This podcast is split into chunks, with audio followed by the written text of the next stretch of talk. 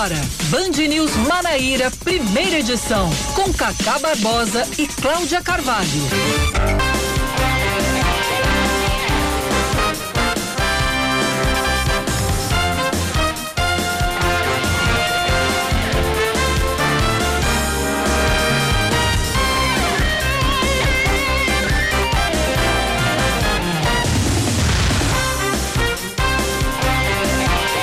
Horas 27 minutos em João Pessoa, 9 horas 27 minutos na Paraíba. Bom dia, bom dia, bom dia. Hoje é quarta-feira, é meio de semana, é dia 7, 7 de julho de 2021, começando mais um Band News Manaíra, primeira edição.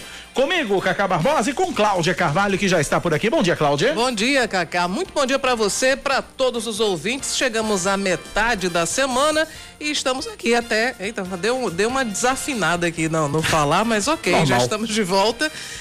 A gente vai junto até às 11 horas trazendo as informações mais importantes aqui da Paraíba. O que traz seu calendário, Cláudia Carvalho, nesta quarta-feira, 7 do 7? Hoje é Dia Mundial do Chocolate. Hum, hoje bacana. também é Dia Internacional das Cooperativas. E lá no estado de São Paulo, hoje é Dia Estadual do, do Funk. Apesar de São Paulo não ser assim, é o mais tradicional dos estados funkeiros e tal, mas.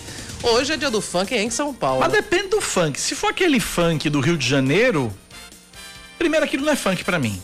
Funk para mim é o funk norte-americano, é o funk com James Brown, sabe? Que o funk que vem da black music, ali é funk. Mas São Paulo não é mais pro rap, não, do que pro funk? É mais pro rap, né? É. Mas o, o, o funk, primeiro que funk para mim é aquele funk dos uhum. Estados Unidos, que vem da música negra, com, com, começou com James Brown e foi, né? Esse funk carioca aí, para mim, não é funk. Mas é... o, o, que, o que estrondou pra aqui mim, no música Brasil é aquilo, né? foi o funk carioca. Continua sendo, né? E hoje também, pegando o gancho aí da rede, né? Que estava falando sobre o aniversário de Ringo Starr, Hoje é aniversário de uma celebridade brasileira que é a Elô Pinheiro, que está completando hoje 76 anos. Ela que foi para os jovens, né, que não conheceram Elô Pinheiro, ela foi nada mais, nada menos do que a musa inspira inspiradora de Vinícius de Moraes e Tom Jobim para a canção que eternizou, levou a bossa nova para outras outras paragens, né, tornou a bossa nova internacional que foi Garota de Ipanema. Lembrando que para quem não para quem vou dar uma, uma ajudinha, Elô Pinheiro é mãe de Ticiane Pinheiro. Uhum. Pronto, então que para vocês ligarem o nome à pessoa.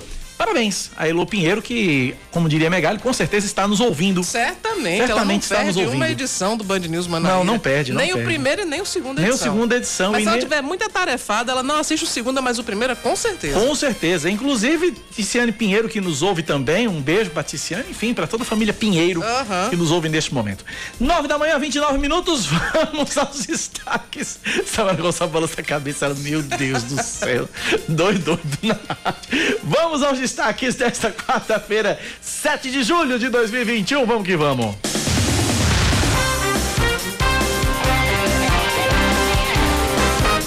Os 485 agentes de segurança pública da Paraíba que recusaram a vacina contra a Covid-19 podem ser obrigados a receber o imunizante. O anúncio foi feito nesta manhã pelo secretário estadual de Segurança e Defesa Social, Jean Nunes. O gestor citou uma decisão do Supremo Tribunal Federal que deu ao Estado o poder de determinar aos cidadãos que se submetam compulsoriamente à vacinação contra a Covid-19. De acordo com a decisão, o Estado pode impor aos cidadãos que se recusarem a receber a vacina medidas restritivas previstas em lei, como multa, impedimento de frequentar determinados lugares ou fazer matrícula em escola, por exemplo. Mas não pode fazer a imunização à força. E mais um destaque que tem a ver com esse primeiro. A senadora paraibana Nilda Gundim, do MDB, apresenta um projeto de lei que prevê demissão por justa causa do empregado que recusar vacina contra doenças endêmicas, epidêmicas ou pandêmicas. A proposta acrescenta a norma à CLT, que é a consolidação das leis do trabalho. Em sua justificativa, a senadora destaca a necessidade de proteção do ambiente de trabalho contra a circulação e propagação de doenças, o que para ela é uma das grandes lições dessa pandemia. O Ministério Público da Paraíba entra com um pedido para que o Tribunal de Justiça da Paraíba considere inconstitucional a proibição das aulas presenciais nas escolas da rede pública em todo o estado. A medida visa garantir o retorno das aulas de forma segura, seguindo os protocolos sanitários, bem como os princípios constitucionais da proporcionalidade, da isonomia e da igualdade de acesso ao ensino entre os alunos da rede pública e privada. O decreto que proíbe as aulas presenciais nas escolas públicas já prevê a possibilidade de funcionamento nas escolas particulares de ensino infantil e fundamental por sistema híbrido. Para o MP, a interrupção das aulas presenciais na rede pública não está levando em conta o avanço da vacinação e alerta que pelo menos 30% das crianças e adolescentes que estão sem aulas presenciais não devem voltar mais à sala de aula e que muitos outros alunos devem sofrer rupturas definitivas na capacidade de aprendizagem. Começam hoje as inscrições para o concurso da Fundação PB Saúde. São ofertadas pelo menos 326 vagas para contratação imediata e mais de 4 mil para cadastro de reserva. E elas são distribuídas em 75 cargos nas áreas de saúde e também administrativa. As inscrições podem ser feitas até o dia 29 de julho no site vunesp.com.br e as taxas de inscrição variam de 50 a 90 reais. A função com mais oportunidades é a de técnico de enfermagem, que oferece 44 vagas. Os salários variam de R$ 1.100 a 1.500 reais por mês e em alguns cargos o pagamento é feito por plantão de 24 horas e aí esse valor vai de 960 a 1.100 reais. A aplicação da prova objetiva está prevista para o dia 5 de setembro. Bancários e funcionários dos Correios entram no grupo prioritário da campanha de vacinação contra a Covid-19. Os detalhes com Gabriela Veras. O Ministério da Saúde anunciou nesta terça-feira a inclusão de bancários e trabalhadores dos Correios ao grupo prioritário para vacinação contra a Covid-19. Durante o anúncio, o ministro Marcelo Queiroga ressaltou que os bancários e trabalhadores dos Correios têm papel essencial para que a economia continue fluindo no país. A expectativa inicial é que mais de 500 mil bancários sejam vacinados. O Ministério da Saúde deve divulgar nos próximos dias uma nota técnica para esclarecer todas as questões relacionadas à inclusão dos bancários e dos trabalhadores dos Correios no Plano Nacional de Vacinação contra a Covid-19. Vamos agora de esporte. O Botafogo confirma a contratação do atacante Ederson, que chega para ser o novo camisa 9 do time no restante da Série C e também na pré-copa do Nordeste. Ederson, de 32 anos, vem do ABC de Natal, onde fez quatro gols em 17 jogos. O último deles foi o gol que definiu a classificação do time potiguar para as oitavas de final da Copa do Brasil, na vitória por 3 a 0 sobre a Chapecoense. Ele tem no currículo a artilharia do Campeonato Brasileiro de 2013 quando fez 21 gols defendendo o Atlético Paranaense. Ederson acumula também passagens por Vasco e Fortaleza, além do Ceará, onde foi revelado. 9:34 na Paraíba.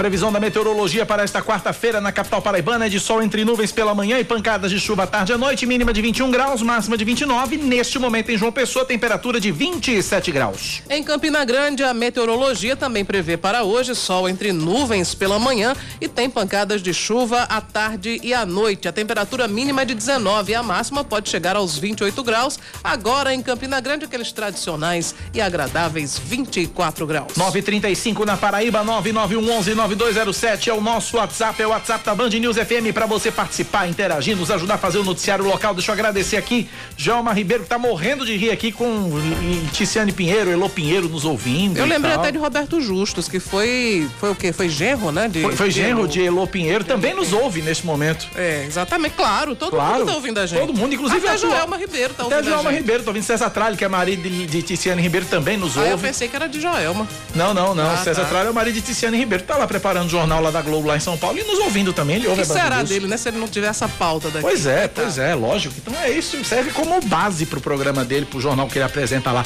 Também deixa eu agradecer aqui o Bruno Ellison, também nos ouve. Bruno Ellison, um abraço pra você lá em Bahia. Obrigado, Bruno. Obrigado a todos que interagem, que participam com a gente pelo nosso WhatsApp. 9911-9207. Uma informaçãozinha rápida de trânsito aqui. Seu caminho. Olha, a Polícia Rodoviária Federal informa de um acidente tipo engavetamento na BR-230, próximo à passarela do Renascer, sentido Cabedelo João Pessoa, quatro veículos sem vítimas. Informação que chega agora por parte da Polícia Rodoviária Federal. 9 horas mais 36 minutos na Paraíba, 9 e 36 Cláudia Car... Eita, Cláudia Carvalho. Eu ia chamar a Samara Gonçalves, chamei Cláudia. É um negócio sério. Mas enfim, eu tenho Samara Gonçalves aqui porque ela vai trazer informações sobre os policiais que não quiseram tomar vacina contra a Covid-19. Eles vão ser, eles podem ser obrigados a tomar vacina? É isso, Samara? Bom dia pra você, musa da Band News FM. Meu Deus, que Bom honra. dia. É, eu subscrevo. E Subscrevo o voto de mu- musicidade para Samara Gonçalves. Vocês são demais hoje, hein? Aprovado por unanimidade. É. São demais, são demais. Vamos embora. Vamos lá, que- me conte da história dos com policiais. Bom dia para você, bom dia, Bom dia, senhora. Bom Bom dia, dia, a todos os ouvintes. O secretário de Segurança Pública da Paraíba, Cacá, o Jean Nunes, ele não descarta a possibilidade de tornar compulsória a vacinação contra a Covid-19 para agentes de segurança e também de salvamento que se recusarem a tomar o imunizante sem nenhuma justificativa. A declaração foi dada após a divulgação de que mais de 480 profissionais teriam se recusado a se vacinar na Paraíba dentre eles profissionais civis e militares e, e militares e bombeiros. O caso está sendo acompanhado pelo Ministério Público da Paraíba. 10.346 profissionais já foram vacinados com primeira dose, entre ativos e guardas militares da reserva. O número, segundo o órgão, representa, eh, segundo a Polícia Militar, representa 96% do efetivo total. O secretário acredita que essa primeira etapa de vacinação para este público deva ser finalizada até o início desse fim de semana. Depois disso, será feito um levantamento para verificar aqueles que não tomaram por questões de saúde, né? Aqueles que, tá- que estavam acometidos é, É por porque quem tiver com Covid-19. Covid, quem tiver em convalescência não pode Isso. tomar, né? Não pode. Então, por questões de saúde, então esse levantamento vai ser feito também. Quem não foi imunizado porque simplesmente se negou, Não quis. não quis a tomar, não quis tomar o imunizante. Depois disso, né? Então, é, inclusive, Cacá, vale salientar que uma lei, a Lei Federal 13.979/2020, é, diz que é, prevê que os gestores públicos e privados é, podem adotar medidas mais duras inclusive tomando medidas compulsórias, como citou o secretário eh, no início, como eu falei, para exigir essa vacinação. Então tá aí, vamos acompanhar o que é que vai acontecer com esses que não quiseram tomar a vacina. Obrigado, Samara Gonçalves, pelas informações. Eles podem ser penalizados, né? É. Pode, pode, ser, pode ser impostas é, penalidades, mas obrigado, quer dizer, ninguém vai ser amarrado e, vacinado. Vai tomar a vacina? Isso, não, isso não, existe. Não existe, não existe. Mas eles podem sofrer sanções, né? Talvez ter o salário bloqueado, não Pagar uma multa. Pagar uma multa, uma suspensão, enfim, qualquer coisa do tipo. 939. E os sommeliers de vacina, Cláudia Carvalho? Parece que esse pessoal tá com os dias contados em João Pessoa, né? Pois é, pelo menos é isso que, que deseja, que já manifestou o secretário de saúde aqui da capital, Fábio Rocha. As pessoas que agendarem a vacinação em João Pessoa e recusarem o imunizante por causa da marca, elas podem realmente ser punidas. De acordo com o secretário municipal de saúde, Fábio Rocha, a prefeitura da capital deve divulgar em breve uma estratégia para coibir essa prática. Municípios do interior Por exemplo, estão colocando pessoas no fim da fila, ou seja, elas vão ter que esperar todo mundo tomar a vacina para só então terem direito à imunização. Já em Recife, os chamados sommeliers de vacina, e é claro que isso é um, é um apelido irônico, né? Porque o sommelier é aquele profissional que tem toda a qualificação para escolher vinho, que entende tudo de vinho. No caso do sommelier de vacina, ele não entende nada, mas ele acha que sabe tudo. E o, o- em Recife, os sommeliers de vacina têm o agendamento bloqueado por 60 dias para ver se ele pensa, ele reflete Aham. nesse período e decide Vai pro, tomar vai qualquer pro, uma, vai pro né? cantinho da pensa- vai pro cantinho da, da, da, Da disciplina. disciplina.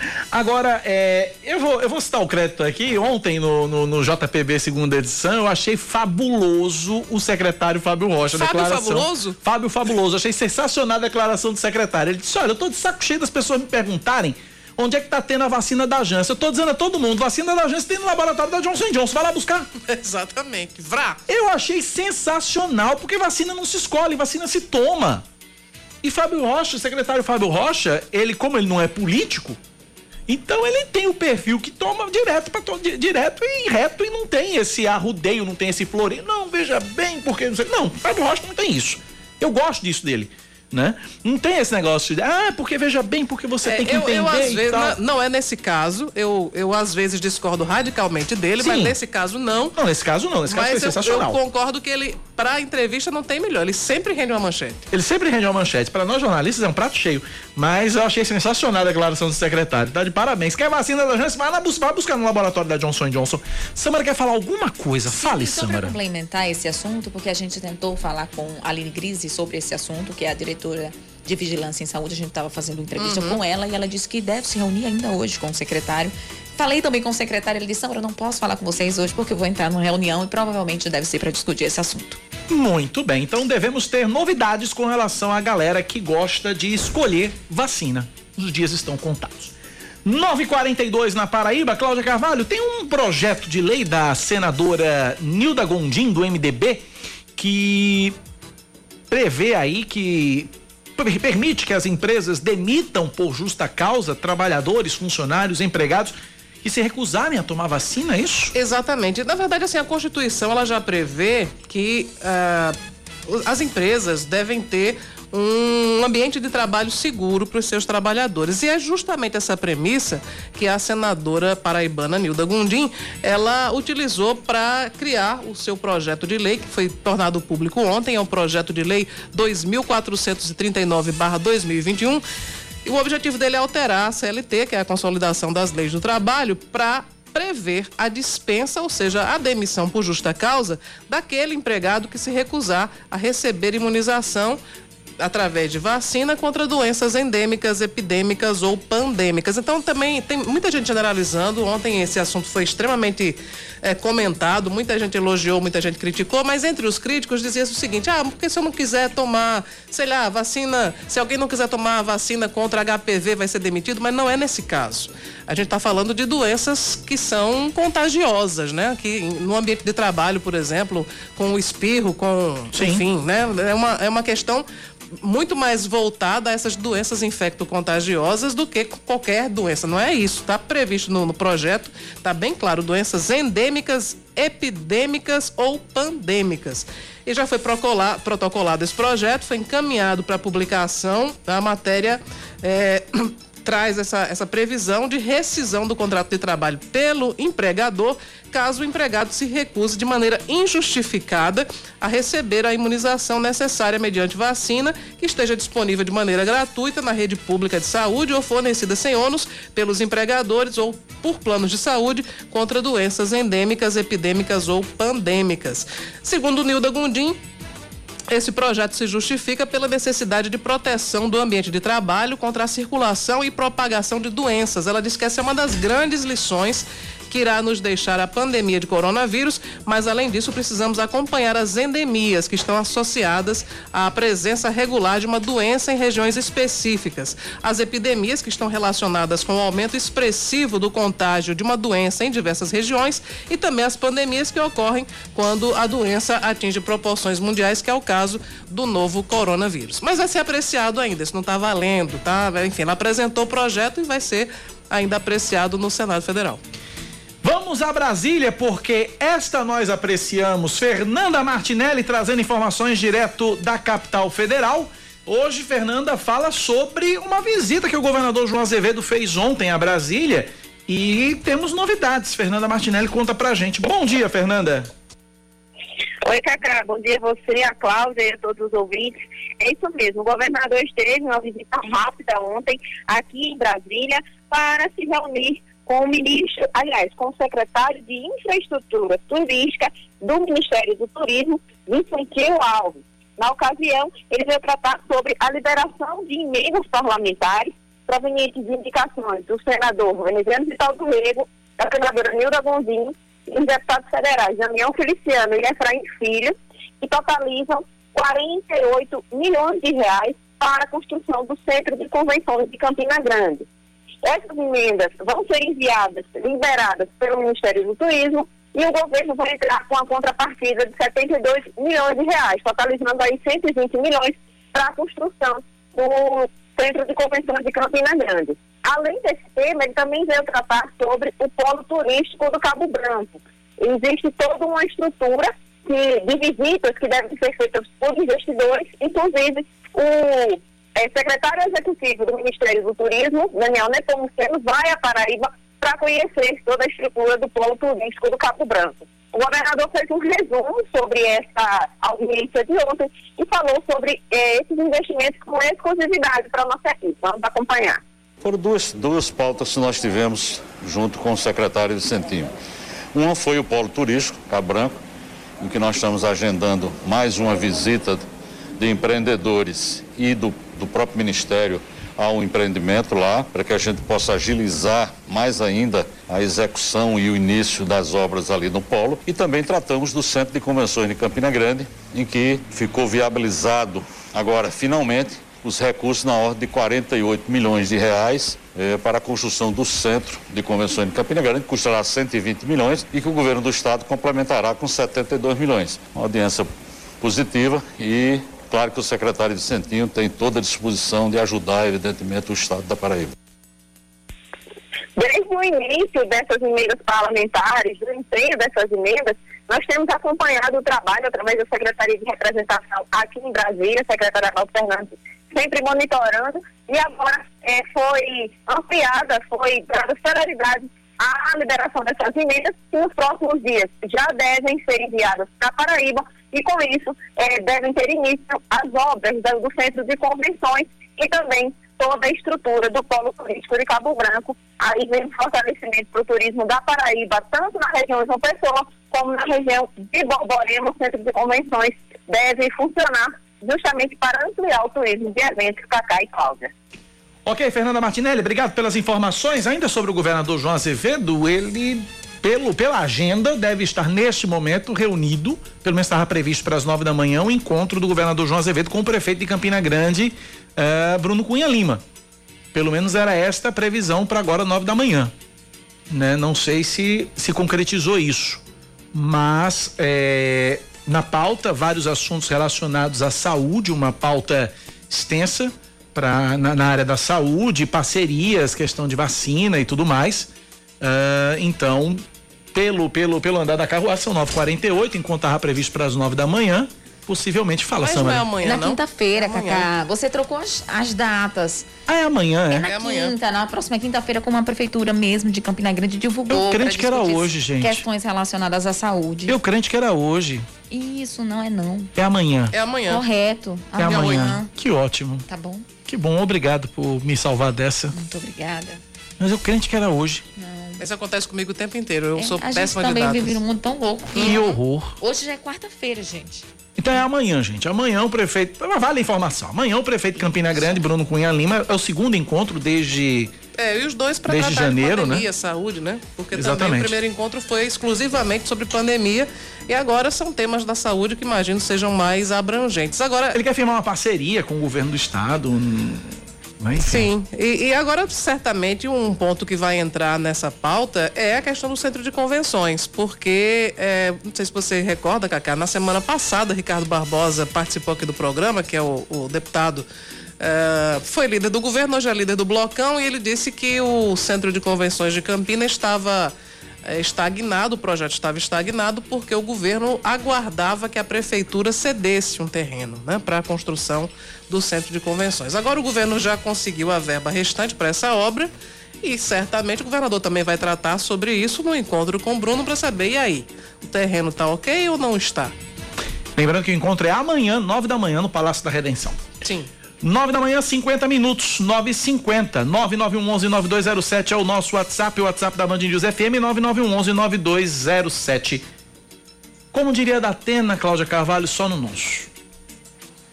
Vamos falar de aumento, né? É, mais um, né? Aumento dos combustíveis, os preços médios de venda da gasolina e do diesel na Petrobras para distribuidoras são de dois reais sessenta e nove centavos, gasolina, dois oitenta e um, diesel, preço por litro na distribuidora da Petrobras para a distribuidora. Para evitar que os revendedores abusem dos preços, de acordo com o secretário executivo do PROCON de João Pessoa, Júnior Pires, o órgão já está nas ruas fiscalizando. A nossa fiscalização ela se dá no sentido de combater o aumento abusivo. O que é o aumento abusivo? Os depósitos, os postos de combustível, eles não podem vender aquele produto que ele já tem em estoque com o aumento, né? Isso caracterizaria aí a prática do aumento abusivo. Bom, o Procon ainda explica que quando ocorrem esses reajustes da Petrobras, a outra prática irregular dos revendedores é aumentar o preço dos produtos sem justificativa no mínimo aceitável é quando eles aumentam com, sem justificativa do, do, custo. Então, se o custo continua o mesmo, no caso do estoque continuar o mesmo, eles não podem aumentar. Para isso, o PROCON solicita nota fiscal de compra e venda dos últimos três meses, para a gente analisar e se a população, o consumidor pessoense, notar qualquer tipo de abuso, denuncia que nos procura e nós vamos apurar. Esse é o primeiro aumento realizado pela Petrobras na atual gestão do general Joaquim Silva Luna, que assumiu a presidência da empresa em 19 de abril. Também houve um aumento de 5,9% no gás de cozinha, que a partir de amanhã deve chegar aos 105 reais, dependendo da forma de pagamento. Já cruzou a barreira dos 100, que já é. era pra gente impensável, né? 100 reais no dinheiro, 105 no cartão. 9 da manhã, 52 minutos, Cláudia. Sabe que em Monteiro o litro da gasolina já tá custando 6,28? Eu vi no seu Instagram. Pois é, 6 ah, Eu vi o, o, o, saldão de ofertas da pois é, gasolina é, no seu Instagram. Super oferta, né? Super oferta, Aqui né? de uma pessoa super oferta é 5,69. Jesus amado. Minha nossa senhora, mas Monteiro tá impensável, né? Onde que a gente vai parar, hein? É, tem um meme circulando aí na internet ah. dizendo assim: com a, a, alta da gasolina, eu tô com medo de decidir andar a pé e o governo aumentar o preço do chinelo. É bem provável, viu? É bem provável, é bem provável. 9 da manhã, 52 minutos na Paraíba. Vamos falar de coisas mais agradáveis, Cláudia Carvalho, a retomada do turismo, né? Pois é, nessa, nesse mês, né, João Pessoa está se preparando para a retomada do turismo e nesse mês, que é período de férias para muita gente, a capital paraibana está entre os 14 destinos preferidos dos brasileiros e quem conta para a gente mais sobre essa, esse destaque da Paraíba e de João Pessoa é Leandro Oliveira. Nosso eterno viajante. Alguns já começaram a chegar, atraídos pela paisagem histórica repleta de verde e com boa infraestrutura em bares, restaurantes e na rede hoteleira, além dos muitos outros encantos de João Pessoa uma capital que eu ainda não tinha conhecido e eu queria entender o centro histórico, por isso que a gente veio aqui. Você está podendo passear e as belezas naturais mesmo. O que me atrai aqui em João Pessoa é o fato da praia ser dentro da cidade, né? Você não ter que viajar para o interior, né? E assim, tudo muito pertinho, a cidade é bem aconchegante, né? Tem tudo muito perto. Por conta da pandemia, os turistas preferem lugares com mais opções de atividades ao ar livre, como as praias, além de ter uma boa cobertura vacinal. Critérios que colocaram a cidade em 14º lugar no ranking divulgado por um site de viagem que avaliou a preferência dos turistas brasileiros para as férias de julho. A presidente da empresa paraibana de turismo, Ruth Avelino, está otimista. A expectativa é que a ocupação hoteleira chegue a 50% neste neste mês, perto da média habitual do período antes da pandemia, que ficava em torno de 65%. Ruth garante que todo o setor está pronto para receber os visitantes com segurança. A gente tem protocolos de biossegurança para todo o segmento do turismo. Hotéis e pousadas, bares e restaurantes, receptivos, passeios náuticos, guias de turismo. Então, todo esse protocolo ele é muito rigoroso. Agora, o que a gente apela é para que o turista faça a sua parte. Segurança que faz aqueles que chegam aqui desejarem ficar em João Pessoa. Com certeza. Em primeiro lugar para mim. Melhorou bem, né? Com tudo, tudo aberto, melhorou bem. A Paraíba já vacinou mais de 60% da população adulta, o que permite uma sensação de mais tranquilidade.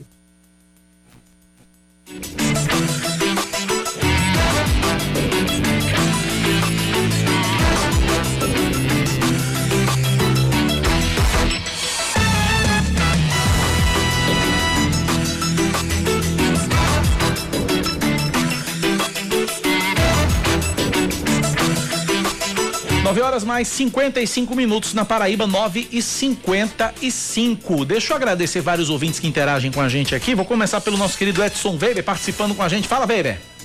Cá, bom dia, Cláudia. Bom dia, os ouvintes da Band FM Manaíra João Pessoa, onde estou ligado desde cedo e vibrando com a abordagem de vocês sobre os que se negam a tomar vacina sob qualquer pretexto. Realmente são pessoas eh, que devem sofrer as punições previstas em lei, porque a vacina é obrigatória.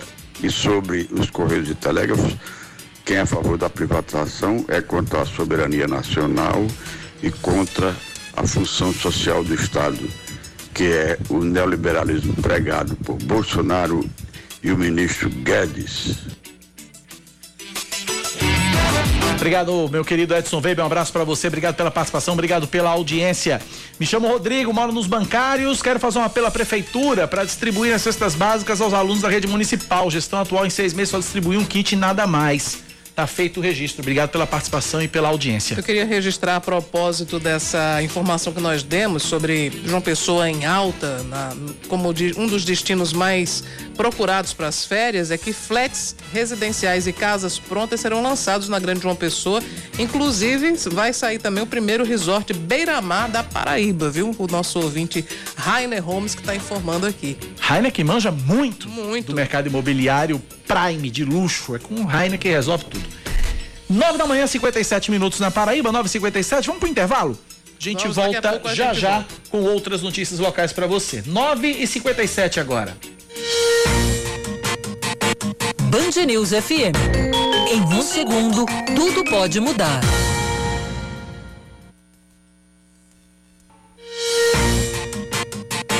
Band News FM. Em um segundo, tudo pode mudar. Você está ouvindo Band News Manaíra, primeira edição.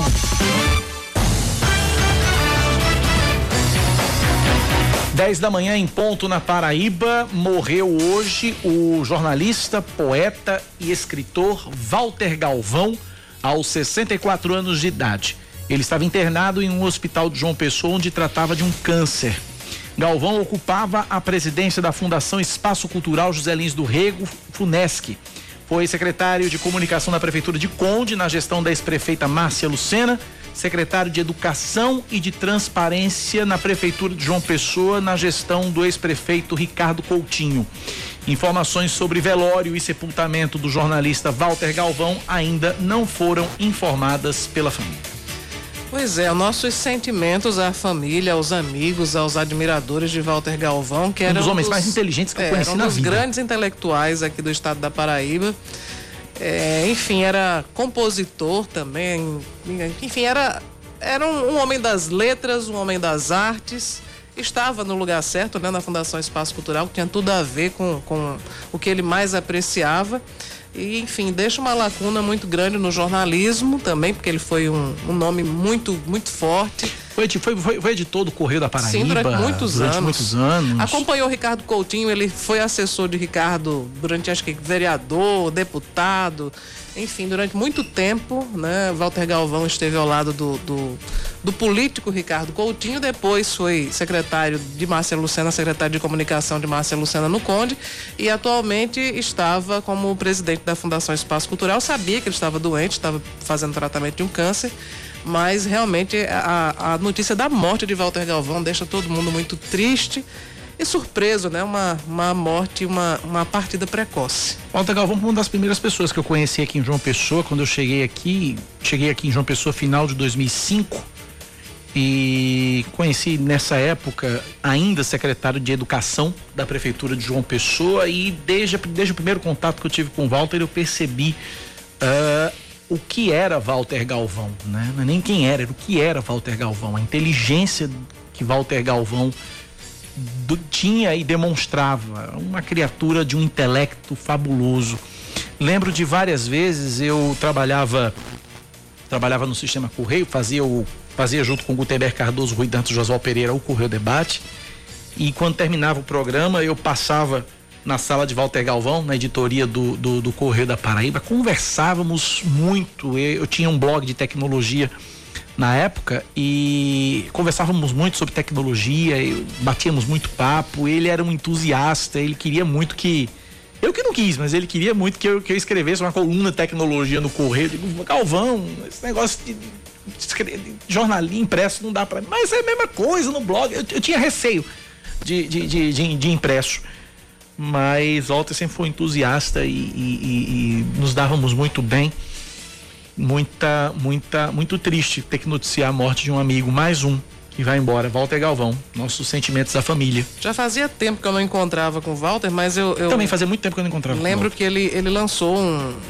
Era um livro que na verdade era um quadrinho, né? A editora Patmos lançou uma biografia de Fidel Castro em quadrinhos e foi feito por. é, o texto era de Walter Galvão. É aquela série de, de quadrinhos que tinha vários personagens também. Eu vi, eu vi de João Pessoa, vi. Anaíde Beiriz. Anaíde Beiriz, é aquela série, é? Laureano. É. Eu acho que é a mesma série, sim.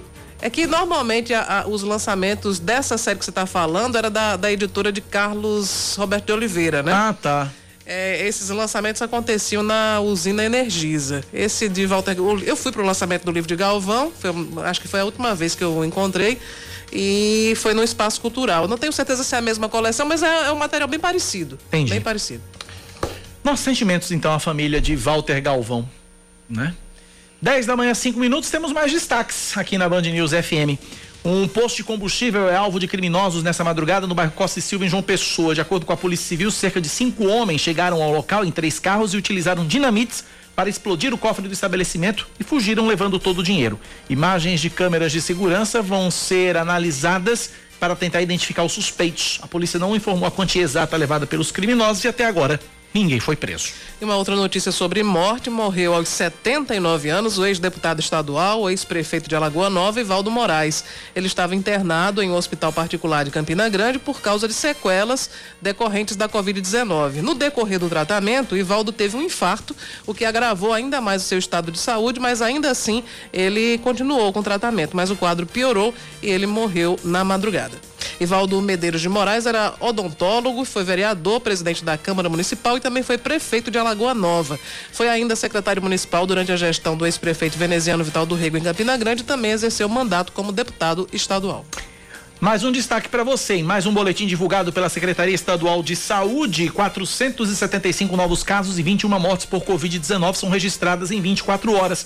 A ocupação total de leitos de UTI por pacientes com a doença em todo o estado está em 45%. Já a taxa de ocupação de leitos de terapia intensiva por adultos está em 45% na região metropolitana de João Pessoa, 40% em Campina Grande e 60% no Sertão. 28 pacientes foram internados em hospitais de referência entre segunda-feira e ontem, o menor número registrado desde 15 de fevereiro. E no total, 538 pessoas estão em unidades de referência contra a Covid-19. Pelo terceiro dia consecutivo, a vacinação contra a Covid-19 em João Pessoa prioriza a aplicação da primeira dose em grávidas e também puérperas. A imunização com doses tanto da Coronavac quanto da AstraZeneca acontece hoje exclusivamente na Policlínica das Praias. Também continua a aplicação das segundas doses. Quem vai tomar o reforço da AstraZeneca pode procurar três pontos: uma Gabeira Shopping, que atende em drive-thru e também a pedestres, além da sede da FIEP, que fica ali perto do pavilhão do chá, a escola Olívio Ribeiro Campos nos bancários. Quem vai receber a segunda dose da Coronavac vai deve se dirigir ao Liceu Paraibano, no centro de João Pessoa. Todos os pontos de vacinação, tanto para a primeira quanto para a segunda dose, funcionam no mesmo horário, 8 da manhã até meio-dia. Um estudo da Fundação Oswaldo Cruz reforça a, existen- a ref- ou melhor, reforça a eficácia das máscaras para conter a transmissão do coronavírus. A pesquisa foi realizada com pessoas com a doença e mostrou que o vírus foi identificado apenas na parte interna da máscara, na parte de dentro da máscara, revelando o bloqueio da transmissão. De acordo com a Fiocruz, o resultado foi verificado tanto nas máscaras cirúrgicas quanto nas de pano com duas ou três camadas, todas usadas por duas a três horas. O, estado, o estudo analisou no total 45 máscaras usadas por 28 pacientes infectados. Destaque do esporte, Cláudia. Dois atletas do Campinense são afastados dos treinos depois de serem flagrados em uma aglomeração na última segunda-feira. O lateral esquerdo João Vitor e o meia Edinho Correia, que fez o gol no título do Campeonato Paraibano, tiveram um vídeo divulgado nas redes sociais e nele apareciam em uma festa com aglomeração e sem respeito às medidas sanitárias vigentes em decorrência da pandemia. Os atletas foram afastados dos treinos com o restante da equipe e só devem retornar aos trabalhos depois da apresentação de testes com resultados negativos para a Covid-19. João Vitor e Edinho Correia estiveram em campo no empate em 0 a 0 no clássico dos maiorais contra o 13 no último sábado, válido pela quinta rodada da Série D do Brasileirão. São 10 da manhã, mais 9 minutos agora na Paraíba, 10 e 9. Recebo mensagem aqui do ouvinte uh, Pedro Limeira, dizendo o seguinte: Walter Galvão era uma enciclopédia viva, grande perda para o jornalismo. Paraíba se despede de um grande ser humano. Nossos sentimentos da família. Pedro Limeira. Um abraço para você, Pedro.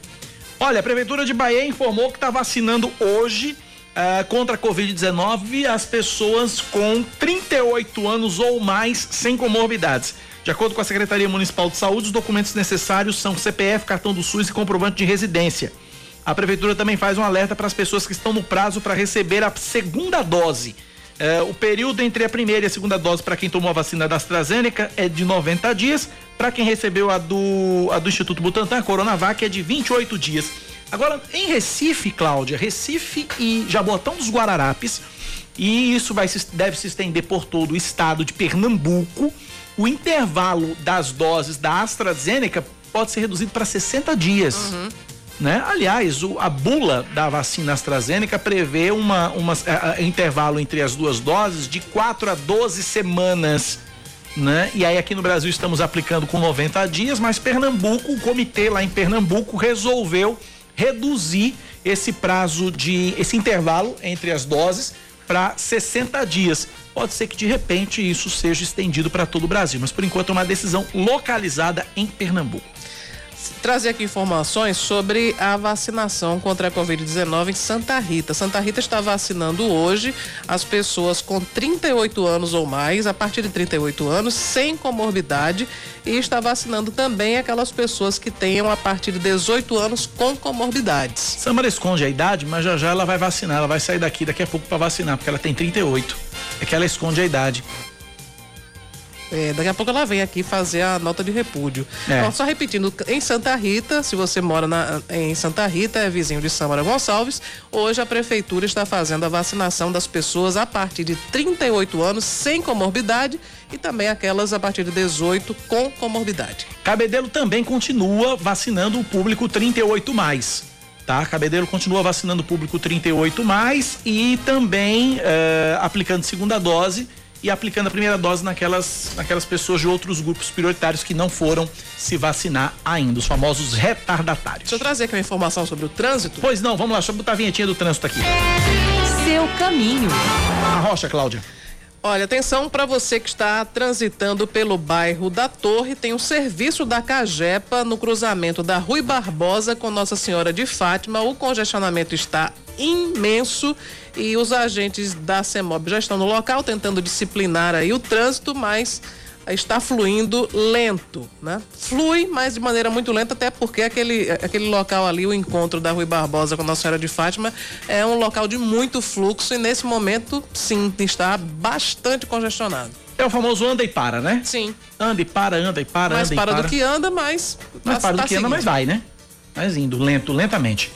Valeu, obrigado pela informação do trânsito. 10 da manhã, mais 12 minutos agora na Paraíba, 10 e 12. 9911 9207 é o nosso WhatsApp, 9911 9207. A Prefeitura de João Pessoa está oferecendo à população testes para Covid-19 no centro de testagem na Policlínica de Jaguaribe.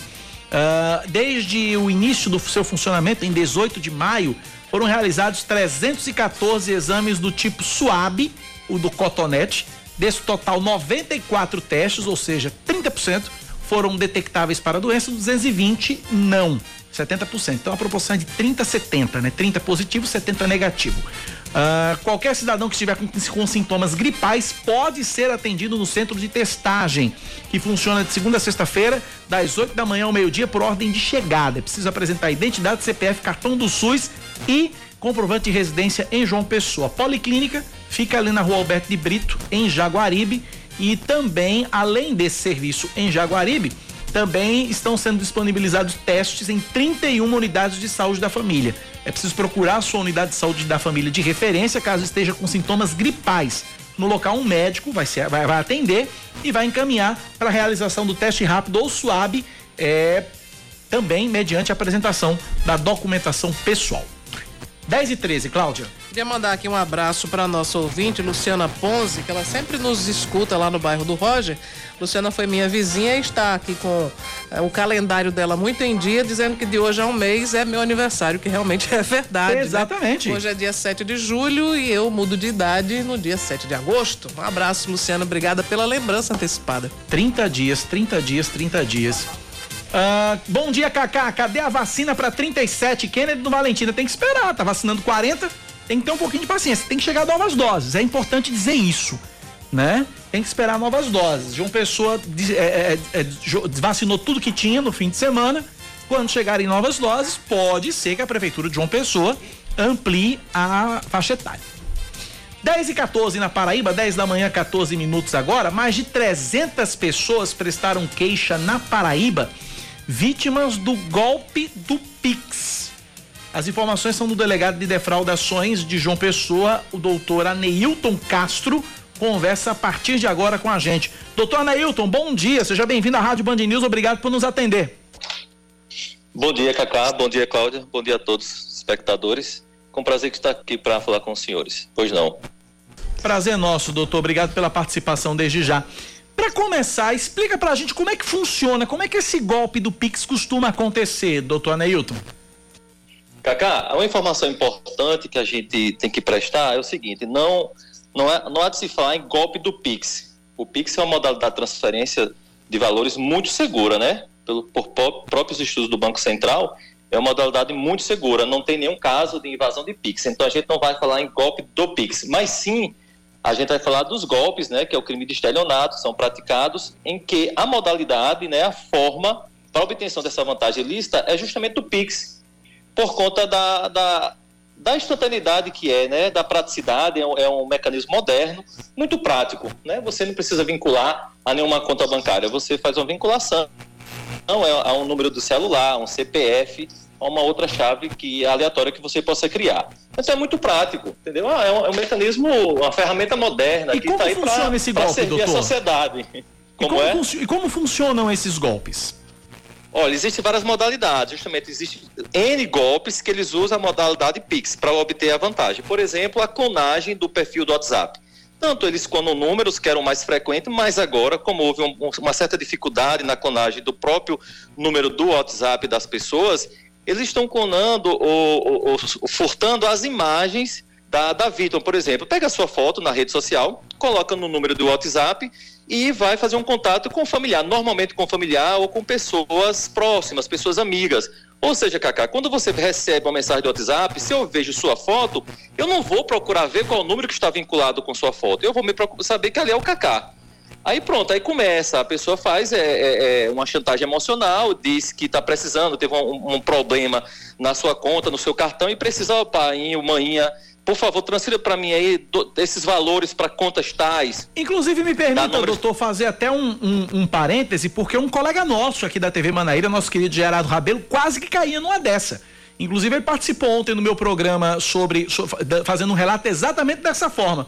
Ele recebeu a, uma mensagem no WhatsApp de um, de um número que não era o número do filho dele, mas que tinha lá a foto do filho. E aí ele e aí Gerardo não caiu no golpe por duas questões. Uma porque o filho tava do lado dele, tava, tá, tá, tá do lado não, mas tava no mesmo ambiente dele, Isso. no escritório. E outra porque o filho não, o filho de Gerardo não tem o hábito, nunca pediu dinheiro ao pai não tem o hábito de, de, pedir dinheiro ao pai. Inclusive, Gerardo até brinca, dizendo o seguinte: não, e quando eu peço, ele vem reclamar comigo, porque ele. Eu, quando eu ofereço, ele vem reclamar comigo porque eu estou oferecendo.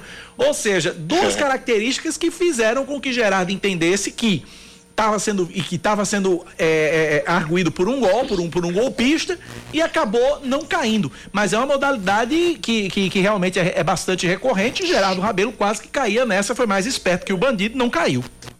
Entendi. Cacá, é, realmente, assim, por sorte estava, ele teve esse, essas informações, né, que deu segurança para ele saber que se tratava de um golpe. Mas ainda que não estivesse, que o filho não estivesse próximo ou não tivesse essa outra informação, esse é um tipo que daria para não cair, tá entendendo? Existem umas, vários golpes que a gente investiga aqui que realmente qualquer pessoa, independentemente do nível de escolaridade, da cultura tal tal, ele, ele cai, porque envolve muito fator psicológico. Mas esse aí do WhatsApp, se a pessoa tomar um pouquinho mais de cuidado, é só observar, fazer. Então vamos ligar aqui agora meu filho, ou ligar agora para meu sobrinho, para meu amigo. Por que você está nessa situação? Você está precisando de que mesmo? É só isso que você quer? É só 500 reais, mil? Quer mais ou quer menos? Então, é só questionar, é, é, ter o acesso ao áudio, uma conversa pelo áudio. Porque só no virtual, só na mensagem, fica muito difícil, entendeu? Se você não se che não checar, você vai cair inevitavelmente, como vários casos aqui. Um caso emblemático, por exemplo, Cacá, posso continuar falando? Doutor, pode, pode um caso pode emblemático, por exemplo, a pessoa é, é, faz ali o contato, aí diz que é, que é, que é filho, né? Como você falou aí, aí a, a pessoa não faz a checagem, Aí teve a transferência que, por exemplo, teve que fazer pagamentos de 8 mil, 2.500 e 6 mil e poucos reais, ou seja, mais de 20 mil reais, assim, dentro de cinco minutos. Aí depois que teve contato com o filho, foi que o filho disse, não, mãe, eu jamais eu pedi esse valor. Aí para quem foi? Aí o que, é que, acontece? Vai cair na conta, é, é, que a gente vai conseguir rastrear. Vai para o Banco da Caixa Econômica, dois foram para a Caixa Econômica e um para o Banco Santander. Aí a gente vai procurar saber os dados cadastrais dessa pessoa, mas assim, é um dissabor muito grande que a vítima passa até chegar na identificação do, do, do, do, suspeito, né, e, e para ser ressarcido daquele prejuízo. Aí pronto, com, dando continuidade, usando o Pix, por exemplo, é, o perfil de anúncio de venda. É muito comum aqui, Cacá, que as pessoas observem. Quando for comprar um carro, um carro não, não é um valor que custa 500, 600 mil reais, não.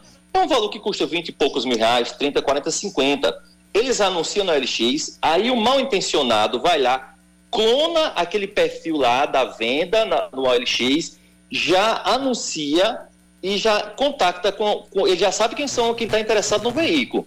Aí contacta aquela pessoa, olha, aquele carro lá que você viu de 24 mil, não, tá comigo já, vai ser 18 mil reais. Mas aí ele tem aquele cuidado de ludibriar a vítima para que a vítima não, não converse com o verdadeiro proprietário, mas ele tem acesso até ao carro ele vai se encontrar com um proprietário que está querendo vender, vai ver o carro, aí não conversa com o verdadeiro dono, mas está confiando no virtual que prometeu um valor muito mais barato e vai lá e faz a transferência. Tem um caso, vários aqui, Cacá. A pessoa Doutor, transferiu. É, um ouvinte aqui, final telefone 0688, pergunta sobre o golpe do Pix agendado. Existe esse golpe, doutor? Pronto, mais uma vez, é, é, é existe, existe essa, é, é, esses casos sim, que pessoa, uma pessoa tem suas informações na rede social, ligou para o seu telefone ou pelo WhatsApp e disse: Olha, eu acabei de fazer um Pix para sua conta, mas foi errado. Por favor, vê se você me devolve logo. era, na verdade, para minha tia que está internada e precisa comprar um medicamento, que é R$ 1.200. Esse Pix foi para sua conta. Por favor, devolva, porque é um caso sério de urgência. Ora, a pessoa que está ali se surpreende com aquela ligação não para para checar se aquele dinheiro está acreditado na sua conta, Cacá. Aí vai lá e transfere o valor para o golpista. Aquele dinheiro nunca existiu na conta dela. Ele transferiu o dinheiro para o cara, entendeu? Cláudia Carvalho, Acontece você tem alguma... isso.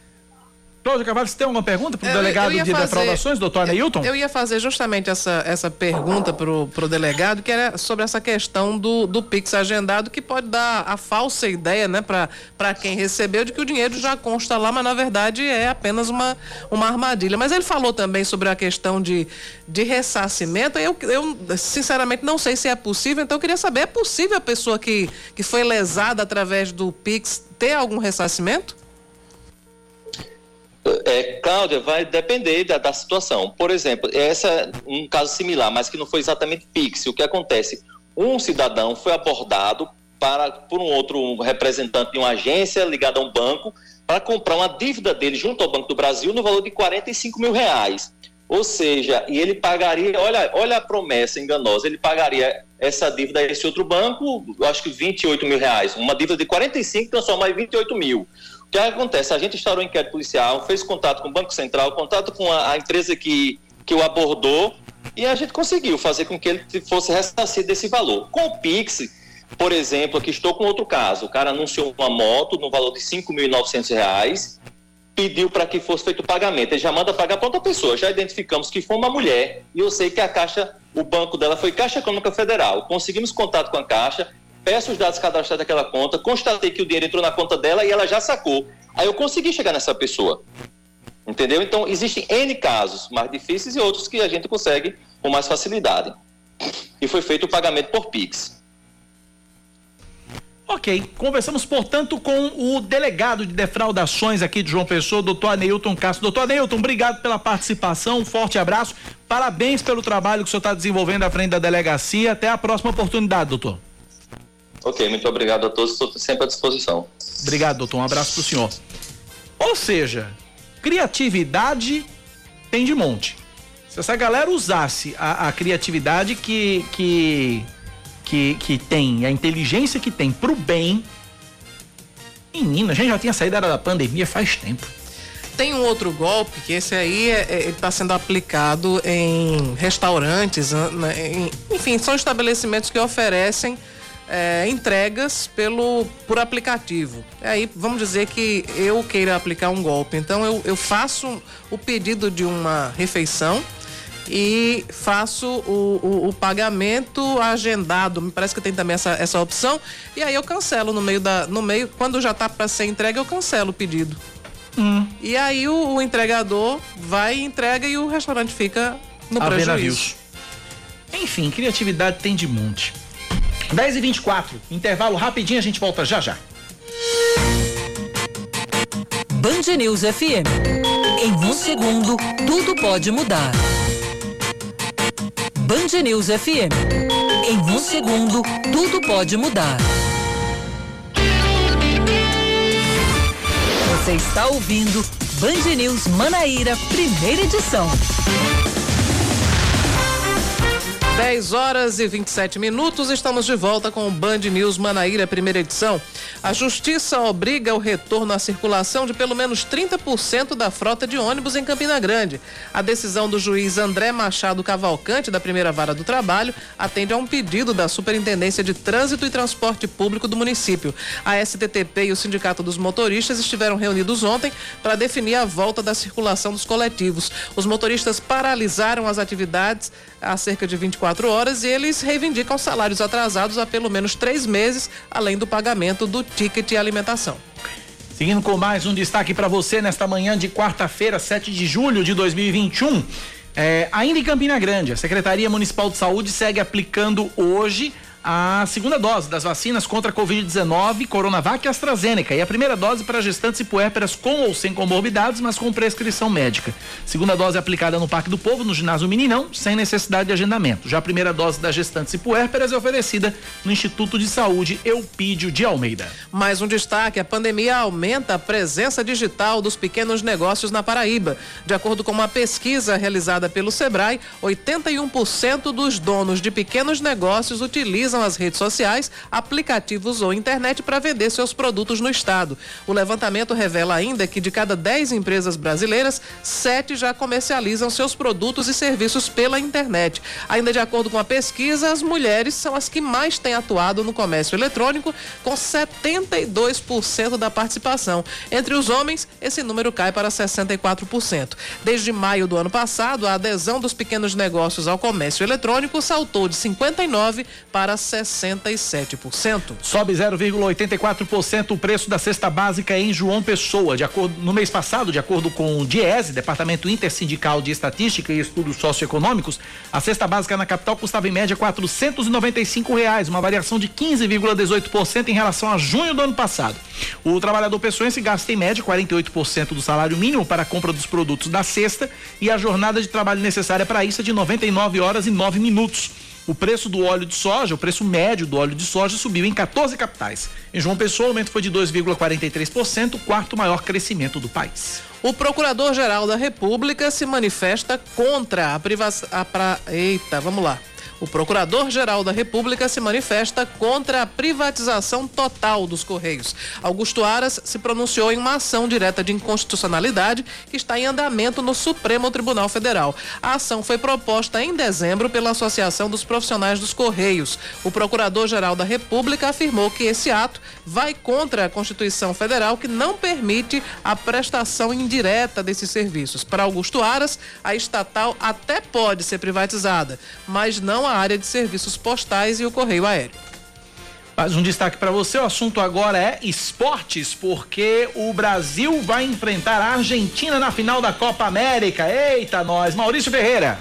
Argentina elimina a Colômbia na semifinal e vai encarar o Brasil na decisão da Copa América. Lionel Messi e companhia tiveram que passar pela disputa por pênaltis após o empate por 1 a 1 no tempo normal. Lautaro Martinez marcou para os argentinos e Luiz Dias fez o gol colombiano. Nas penalidades brilhou a estrela de Martinez, que defendeu as cobranças de Sanches, Mini e Cardona. Brasil e Argentina voltarão a decidir uma Copa América após 14 anos. Em 2007, na Venezuela, a seleção canarinho levou a melhor por 3 a 0. A disputa do título será no sábado sábado às nove da noite, no Maracanã, no Rio de Janeiro, com cobertura completa da Band News FM.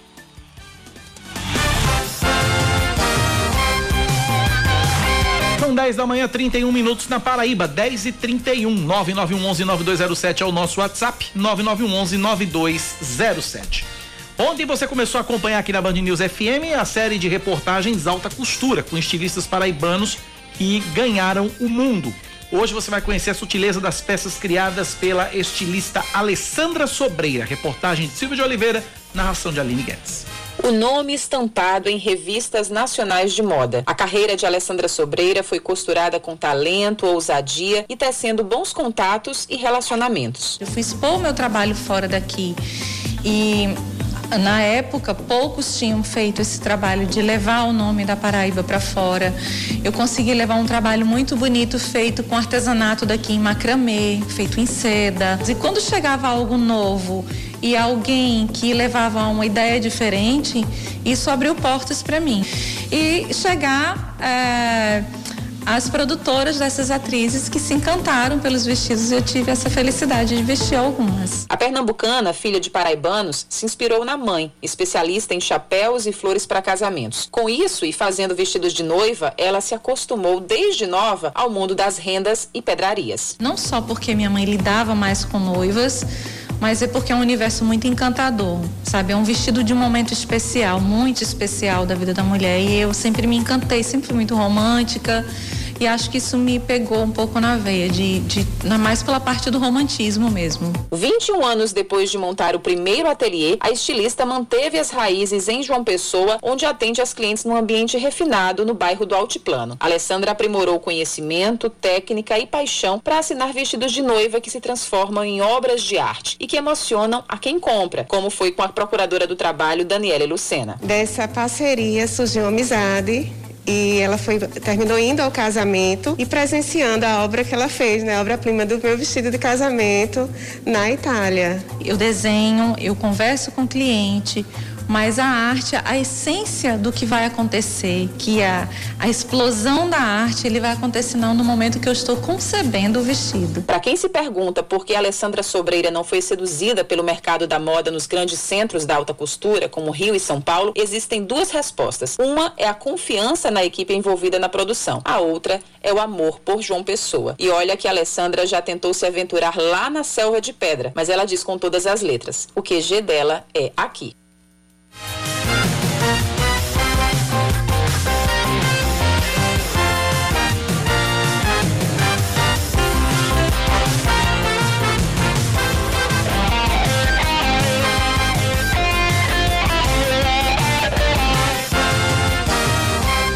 10 e 34 é, trazendo aqui uma informação da área policial, Cacá, a Polícia Militar capturou mais um foragido da Justiça e apreendeu drogas que estavam enterradas.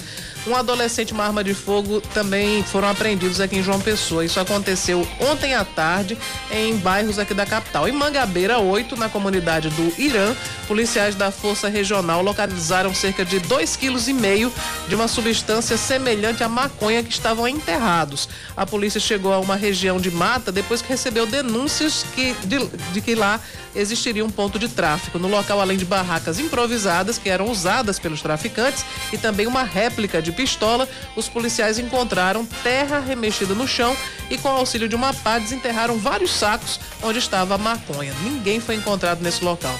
Na zona norte, na comunidade do S, no Baixo Roger, policiais do primeiro batalhão capturaram um homem de 24 anos, foragido da justiça, que era procurado por tráfico de drogas e porte ilegal de arma de fogo. Já no Alto do Mateus, policiais da Força Tática do 1 Batalhão apreenderam um revólver calibre 38 que estava com um grupo de suspeitos e tentou fugir quando percebeu a chegada da Polícia Militar. Isso aconteceu na comunidade São Judas Tadeu. Um adolescente de 17 anos teve a fuga frustrada e foi apreendido pela Polícia Militar. O caso foi apresentado na Delegacia da Infância e Juventude. E as demais ocorrências foram apresentadas na Central de Flagrantes. 10 da manhã, 36 minutos agora na Paraíba, 10 e 36. Olha, uma informação que eu tô vendo aqui, Cláudia Carvalho, que chamou muito a minha atenção, o secretário de Saúde de João Pessoa, Fábio Rocha, é, afirmou hoje que uh, existe um estudo em andamento para reaplicação da vacina, uma terceira dose, em grupos prioritários, além da possibilidade de imunizar adolescentes a partir dos 12 anos, isso para garantir uma volta às aulas mais seguras. É, ele diz que grande parte da população está vacinada, é, assim como provavelmente deve revacinar alguns grupos prioritários é, e até mesmo a possibilidade de baixar para 12 anos de idade. Ele diz que chegando vacina até agosto, pretende fazer a proteção contra a Covid-19 nesses grupos prioritários, reforçar essa, essa imunização. É, ele ainda é, comemorou a, a, a, imunização, o avanço da imunização João Pessoa, né? É algo em torno de 63% em primeira dose, né? E aproveitou para criticar também os a, a, a, as pessoas que acham que, vou dizer aqui o termo que ele usou, que são doutores em vacina. Uhum, que né? escolhendo, né? Não, doutor mesmo. Ah, tá. Ele diz o seguinte: olha, eu quero deixar claro, quando se toma a primeira dose, eu tô com 75% a menos de chance de pegar a doença. Estou com a proteção na minha memória imunológica, que só vai ser completada com a segunda dose. Na minha opinião, todos deveriam ter sido imunizados primeiro com a D1, mas estamos em um país onde, infelizmente, as medidas mais sérias são colocadas todas para trás. Falam declarações hoje pela manhã do secretário de Saúde, João Pessoa, Fábio Rocha. Mas a, a, informação é essa: pode ser que grupos prioritários sejam revacinados, recebam uma terceira dose e a possibilidade de baixar a idade para 12 anos para garantir a segurança na volta às aulas. Uhum. A prefeitura, ainda falando sobre essa questão de vacina, a prefeitura de João Pessoa está oferecendo à população testes para detecção do Covid-19 no centro de testagem na Policlínica Municipal de Jaguaribe, só reforçando para você que por acaso não tenha acompanhado na edição anterior. 10h38, intervalo. Voltamos já já. Band News FM. Em um segundo, tudo pode mudar.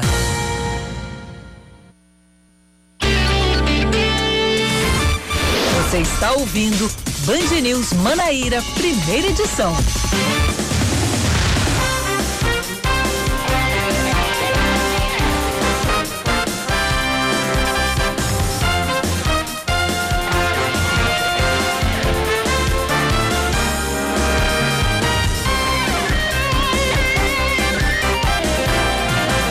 Horas e 41 minutos na Band News Manaíra. Vamos é, trazer mais destaques, mais informações para você. Uma faculdade de Patos, no Sertão, vai ter que devolver a taxa cobrada para a expedição de diplomas dos alunos formados nos últimos cinco anos. Essa medida faz parte de um termo de compromisso de ajustamento de conduta firmado entre o Centro Educacional de Ensino Superior de Patos e o Ministério Público Federal desencadeado depois de um inquérito civil. De acordo com a denúncia, a faculdade cobrou a taxa para a confecção dos diplomas de 2.185 alunos. O estudo Desigualdade nas Metrópoles, publicado na, pela Folha de São Paulo e que teve como base informações da pesquisa PNAD contínua do IBGE, aponta que a região metropolitana de João Pessoa é a mais desigual do Brasil. De acordo com o levantamento, os municípios que abrangem a Grande João Pessoa possuem um coeficiente de Gini que indica a diferença entre a renda de ricos e pobres de 0,729. Em seguida aparece em Recife, Rio de Janeiro, com a mesma marca de 0,687. O Complexo Hospitalar Municipal Pedro I, em Campina Grande, registra pela segunda vez essa semana a marca de nenhum óbito em 24 horas. A primeira vez que isso aconteceu foi no último domingo. O Hospital Pedro I tem atualmente 165 leitos, sendo 105 de enfermaria e 60 de UTI. No momento, 61 leitos estão ocupados no geral, sendo 40 de enfermaria e 21 de tratamento intensivo, com 32 pacientes de Campina Grande e 29 de outros municípios municípios. A taxa de ocupação média é de 36%. Mais um destaque para você: os parentes do paraibano Giovanni Melo, de 30 anos, que morreu em Zagreb, capital da Croácia, após se afogar em um lago, lançam uma campanha de arrecadação para trazer o corpo dele de volta ao Brasil. De acordo com a família, o valor estimado para o transporte é de 10 e, é entre 10 e 15 mil dólares. Já foram levantados cerca de 20 mil reais, mas considerando o câmbio, a família precisa de mais 50 mil reais para conseguir fazer o traslado. Giovanni Melo estava na Croácia havia dois meses, onde agenciava jovens jogadores de futebol. A Embaixada do Brasil informou que está prestando auxílio com relação à documentação exigida, mas o custo do traslado é de responsabilidade da família. Para ajudar a família de Giovanni, basta entrar em contato pelo telefone 83 98710 1387 98710 1387. O chefe da Advocacia Geral da União, André Mendonça, vai ser o indicado do presidente Jair Bolsonaro para a vaga de Marco Aurélio Melo no Supremo Tribunal Federal.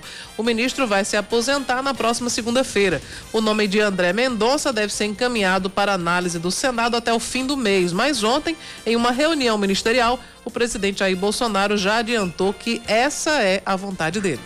Fala de esportes agora. O 13 demite o técnico Tuca Guimarães e anuncia para o lugar dele Wellington Fajardo. O novo treinador tem 60 anos e vem da URT de Minas Gerais. No clube de Patos de Minas, Felipe Fajardo chegou às finais da Taça em Confidência, um torneio que envolve equipes que não conseguiram chegar às semifinais do Campeonato Mineiro. Torneio esse que foi vencido pelo Cruzeiro. Em 2019, o técnico foi campeão amazonense e levou o Manaus ao vice-campeonato da Série D do Brasileirão. Já Tuca Guimarães deixou 13 após seis jogos e nenhuma vitória. Foram cinco empates e uma derrota. Assunto para Yuri Queiroga a partir de agora, 10h45. Esportes com Yuri Queiroga. Demorou apenas seis jogos a passagem de Tuca Guimarães como técnico do 13. Passagem menor, inclusive, do que a de Marcelinho Paraíba, que ainda durou 14. Durou 14 jogos, incluindo a Copa do Nordeste inteira e parte do Campeonato Paraibano. Ele caiu ao final da primeira fase, depois de uma campanha que não convenceu absolutamente ninguém. Aliás, convenceu de que o 13 teria um ano completamente tranqueira pela frente. Tuca Guimarães não conseguiu evitar a eliminação do 13 precocemente. O time caiu nas quartas de final, quartas não, na repescagem do Campeonato Paraibano e se não conseguir o acesso para a Série C, ou o Campinense ou o Souza também não conseguirem subir, o 13 estará sem calendário para 2022. E essa realidade já começa a bater na porta do time, ao passo que vai para a segunda troca de treinador somente em uma temporada. O time ainda não venceu na Série D do Campeonato Brasileiro e está tentando uma reformulação de elenco, está tentando trocar os pneus do carro com ele em movimento para tentar salvar esta e a próxima temporada. Só que é uma situação completamente difícil, porque trata de um time que administrativamente está cambaleando e não é de hoje, só que a situação a cada dia fica mais grave e o time que não consegue, ainda que troque os seus jogadores e que tente uma mudança de proposta de jogo, não consegue engrenar. Ainda não saiu de empates que não convencem também a, nem ao torcedor, nem a quem está acompanhando a Série D do Campeonato Brasileiro e não consegue sair de uma postura que não tem firmeza no ataque e menos ainda na defesa. A defesa até melhorou nos últimos jogos, principalmente o zagueiro Marlon tem feito partidas sem comprometer tanto, mas falhas individuais e muitos erros de passe, a falta de uma boa transição, especialmente do meio para o ataque, e a ineficiência deste minam cada vez mais a chance do 13 conseguir algo nesta Série D.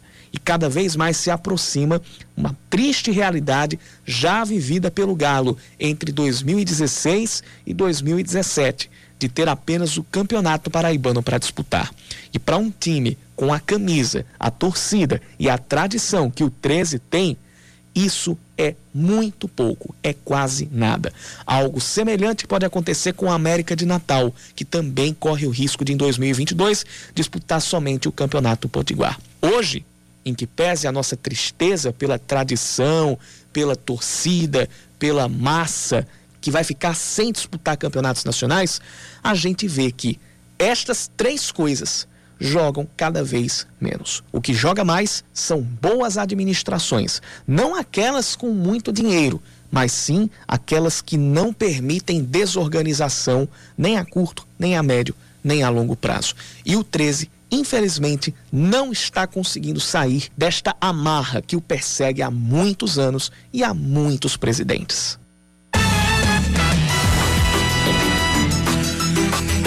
10h48. É, um, agora, um pouco mais cedo, um ouvinte me cobrava, pediu para cobrar a Prefeitura de João Pessoa com relação às cestas básicas dos alunos da rede municipal de ensino. O pessoal do Rádio Escuta da Prefeitura, minha querida Alci, foi atrás da resposta junto com a Secretaria de Educação e mandou pra gente aqui. Diz que a licitação para aquisição dos kits de alimentação foi finalizada. O primeiro processo licitatório havia fracassado e uma nova licitação foi iniciada pela Secretaria de Educação logo em seguida. Com a conclusão, esse processo já está concluído, é que o fornecedor comece a entrega nas unidades ainda neste mês de julho para que os gestores escolares destinem aos alunos matriculados na rede municipal de João Pessoa os kits de alimentação, as cestas básicas. Então tá aí, temos uma resposta da Prefeitura de João Pessoa, possivelmente agora em julho, as cestas básicas devem ser entregues aos alunos da rede municipal de ensino. 10 e 49 na Paraíba, hora de velocidade. Band News na pista, com Zé Carneiro. Olá, meus amigos. A prova no GP da Áustria, no circuito de Red Bull Ring, foi a comprovação do domínio efetivo da equipe Red Bull, mas principalmente do piloto Max Verstappen. Em uma atuação primorosa, sem nenhum erro, sem nenhum vacilo, o jovem holandês liderou de ponta a ponta, já havia feito a pole position, fez também a melhor volta e subiu ao pódio em primeiro lugar. Foi um balde de água fria na Mercedes a Mercedes, que não teve nem a capacidade de colocar o Hamilton ultrapassando o eficiente jovem Lando Norris da McLaren, que permaneceu na frente do inglês, do também inglês Lewis Hamilton durante muito tempo. Na verdade, estima-se que Hamilton perdeu cerca de 8 segundos, 8 a 10 segundos em não conseguir ultrapassar o Lando Norris, eh, só conseguindo isso muito depois causando a dificuldade em perseguir o Max Verstappen. Isso são dados técnicos que a Mercedes justifica, mas na verdade o holandês voou na frente, teve a liderança absolutamente tranquila, sem cometer, como já disse, nenhum erro e teve a vitória merecida. Tudo isso, meus amigos, acende a luz vermelha na Mercedes, não mais a luz amarela, a luz vermelha. A Mercedes agora encontrou, inclusive, uma jovem e renovada McLaren com o talentoso Norris à sua frente. Imagine, além de tudo isso ainda, este carro laranja sem conseguir, fazendo com que o, o, o, Hamilton não conseguisse ultrapassar. Por isso, vamos ficar ligados. No próximo dia 16, no final de semana, que começa no dia 16, tem um grande prêmio de Silverstone, com aquela neta Sprint Race no sábado, e a gente vai se falando por aqui. Um grande abraço.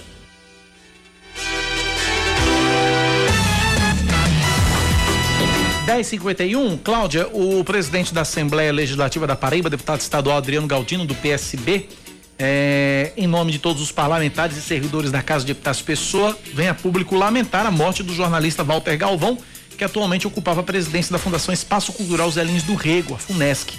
Walter Galvão tinha 64 anos de idade e lutava contra um câncer. Ele estava internado em um hospital particular na capital e faleceu nesta madrugada. Walter Galvão ocupou cargos na gestão pública como secretário de Educação de João Pessoa, secretário de Comunicação no Conde. Também atuou durante anos na imprensa, passando por todos os grandes jornais da capital, como a União, o Norte Correio da Paraíba. Então tá aí a informação. O presidente Adriano Galdino, deputado estadual Adriano Galdino, presidente da Assembleia Legislativa, lamentando a morte do nosso querido amigo jornalista Walter Galvão. Eu recebi a informação agora há pouco de que o corpo de Galvão já teria sido cremado, né? É, enfim, é uma, uma notícia muito triste a morte de Galvão. Ele deixou a esposa, Jória Guerreiro, e uma filha chamada Clarice. Nossos sentimentos à família do companheiro Walter Galvão, um nome um nome célebre no jornalismo, na literatura, na cultura da Paraíba de uma maneira geral. 10 e 52 na Paraíba, 10 da manhã, mais 52 minutos. 9911-9207 é o nosso WhatsApp. 9911-9207. A Anvisa, Cláudia, Agência Nacional de Vigilância Sanitária, autorizou a realização de testes clínicos no Brasil para uma nova vacina contra a Covid-19. É a do laboratório Sanofi Pasteur, com sedes na França e nos Estados Unidos. Os testes devem contar no Brasil com a participação de 150 voluntários nos estados da Bahia, Minas Gerais, Mato Grosso do Sul e Rio de Janeiro. O ensaio clínico autorizado será de fase 1/2, quando a vacina é aplicada inicialmente em pequenos grupos de adultos saudáveis e depois em grupos que representam a população alvo que pretende se imunizar. Nos ensaios da Sanofi Pasteur serão, serão testadas dosagens diferentes para empregar na fase 3. É nesse momento que o imunizante é testado em um maior número de pessoas com vistas a avaliar a eficácia e eficiência e segurança. A tecnologia do imunizante é a de RNA mensageiro. Além do Brasil, os ensaios devem ocorrer nos Estados Unidos, Honduras e na Austrália. De acordo com a Anvisa, esse é o nono estudo autorizado pela agência para imunizantes contra a Covid-19. Foram autorizados testes semelhantes para as vacinas da Pfizer, AstraZeneca, Coronavac, Janssen, Plover, Medicago e a famosa Covaxin. Uhum, a, a, famosa e polêmica Covaxin. E polêmica Covaxin. Que no campo político está dando panos para as mangas na CPI da pandemia e promete ser o alvo de, de investigações mais profundas, né? Porque justamente é a Covaxin que trouxe à tona as negociações aí para aquisição da Covaxin, trouxe à tona essa denúncia que é muito grave de que teria né, supostamente sido cobrada uma propina por parte de um dos diretores do Ministério da Saúde para que essa aquisição pudesse ser efetivada. Até agora a história está extremamente nebulosa e segundo o Dominguete, que era o, o representante da, da farmacêutica, farmacêutica Davat, Uh, teria sido cobrado uma propina de um dólar por dose para que pudesse ser feito esse contrato com o Ministério da Saúde do Brasil. É uma história escabrosa, realmente Totalmente. precisa ser muito bem investigada. Agora, é uma. acabou expondo uma relação muito estranha né, dessa de intermediação do atravessador de vacina, porque esse cidadão Dominguete, que foi para a CPI, que, enfim, está em todos os noticiários. Que é um picareta, né?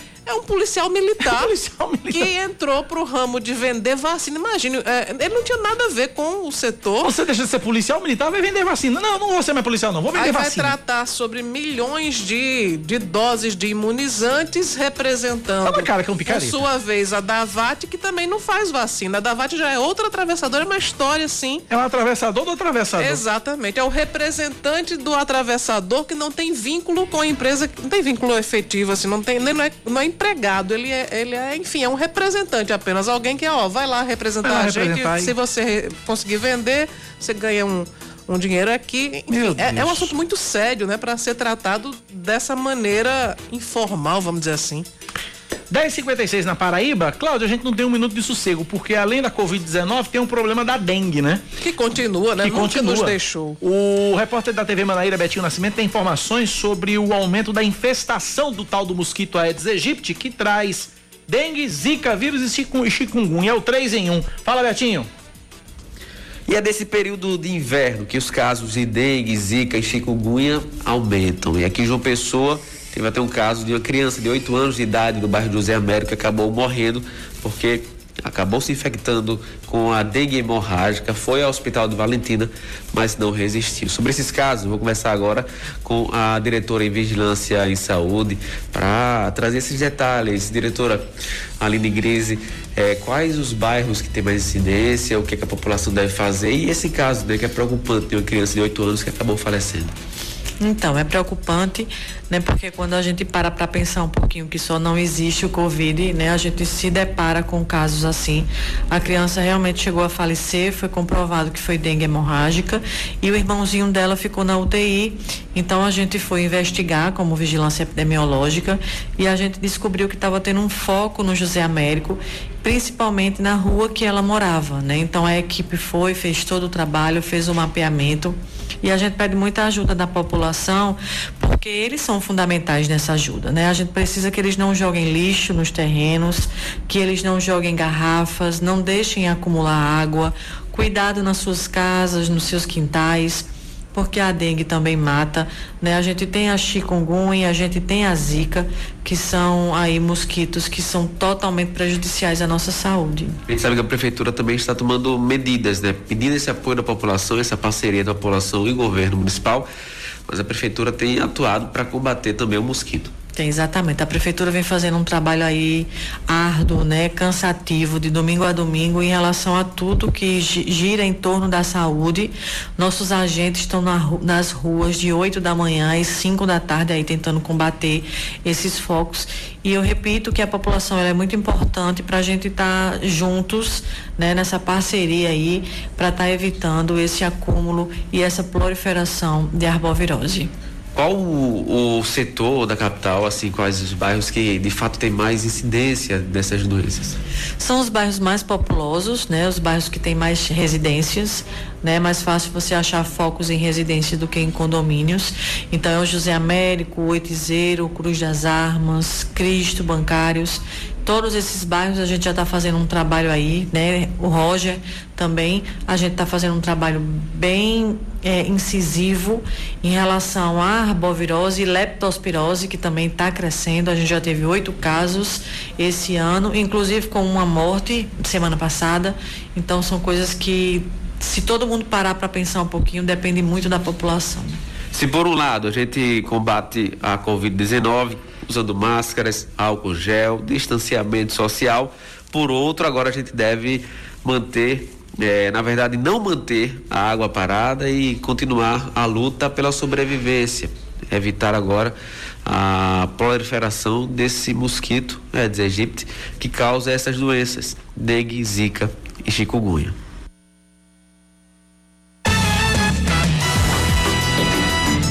59 é um K, é um B, é um. Ossi! Acabou-se. Ponto final do Band News Manaíra, primeira edição. Vem aí Eduardo Barão e Carla Bigato com o Band News Station. Amanhã a gente tá de volta, mais tarde na TV. Meio-dia, Cláudia Carvalho no Muito Mais e às quatro da tarde no Brasil, gente. Valeu, Cláudia. Exatamente, valeu para todo mundo. Amanhã a gente volta, se Deus quiser.